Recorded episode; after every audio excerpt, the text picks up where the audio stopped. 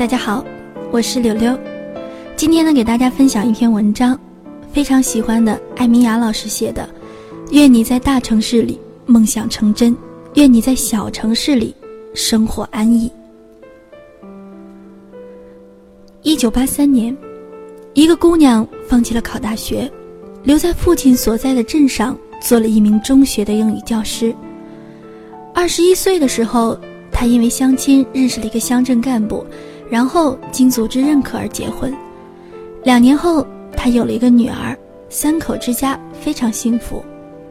二十五年后，五十岁的他已经经历了结婚、生子、换工作、做生意、当包租婆，却始终没有离开那个小城，在一个有山有水的小城里，有了房子、车子，一个老公，一个女儿，而且即将有一位女婿，过几年。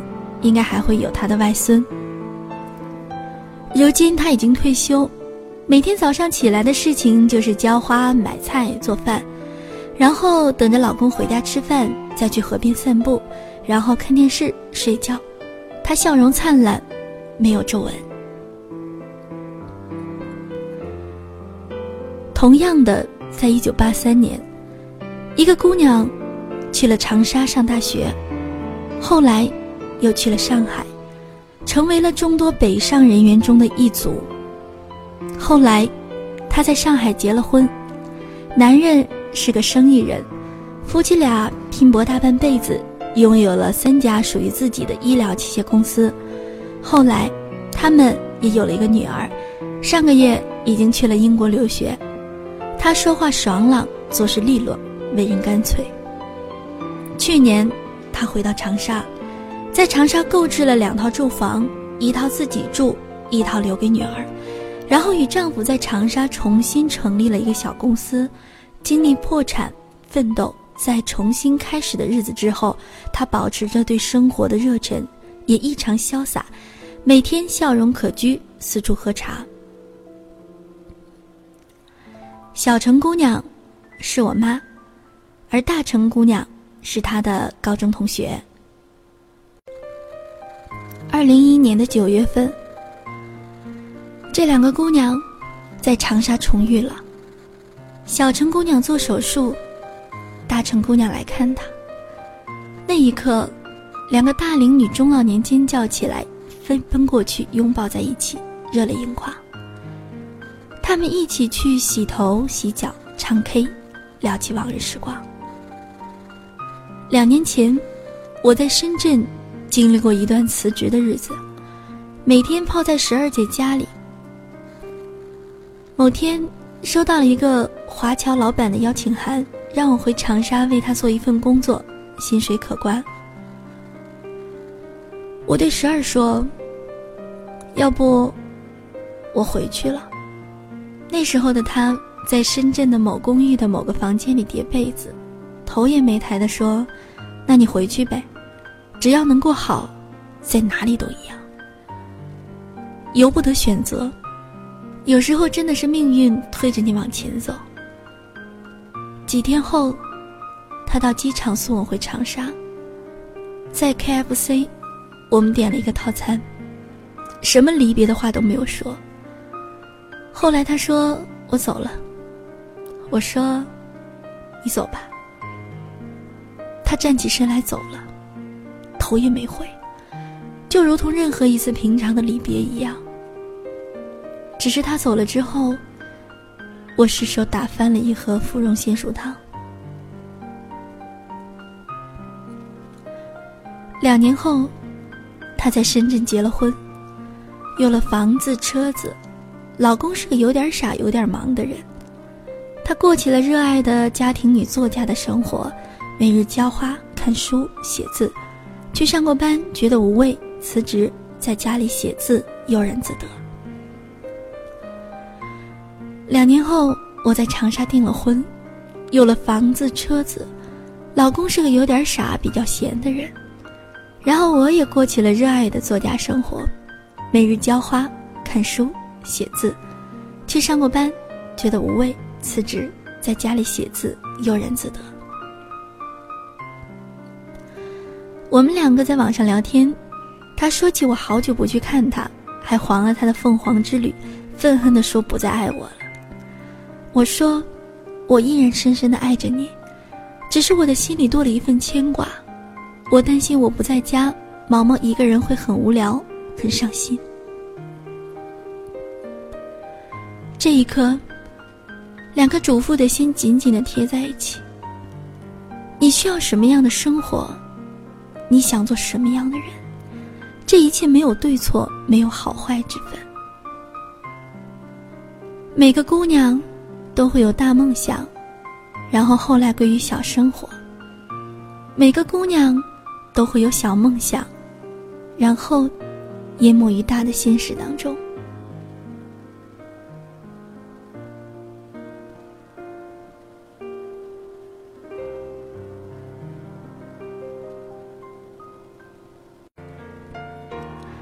我写了一本新书，即将出版。在我的序言里，我写下了这么一段话：十六岁的时候，我的梦想是去非洲草原上做一个动物学者。我很喜欢动物，尤其是喜欢豹子、狮子、野虎、野牛这样极具奔跑性的动物。当年对动物的热情超过了对高考的热情，更不知道婚姻为何物。鄙视一切带着油烟味儿和葱花味儿的事物，鄙视所有不做头发的女人，热爱文学，也热爱艺术，热爱山无棱与天地合的爱情小说，暗暗发誓要让自己的人生不会沦落到买菜做饭、嫁人生子这么简单。两年后，我成了一个买菜做饭的女孩，而且。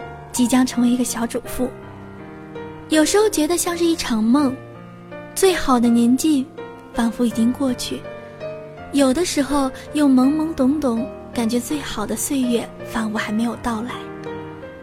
我想，有些梦想可能永远都不会实现了，而有些梦想明天就可以实现。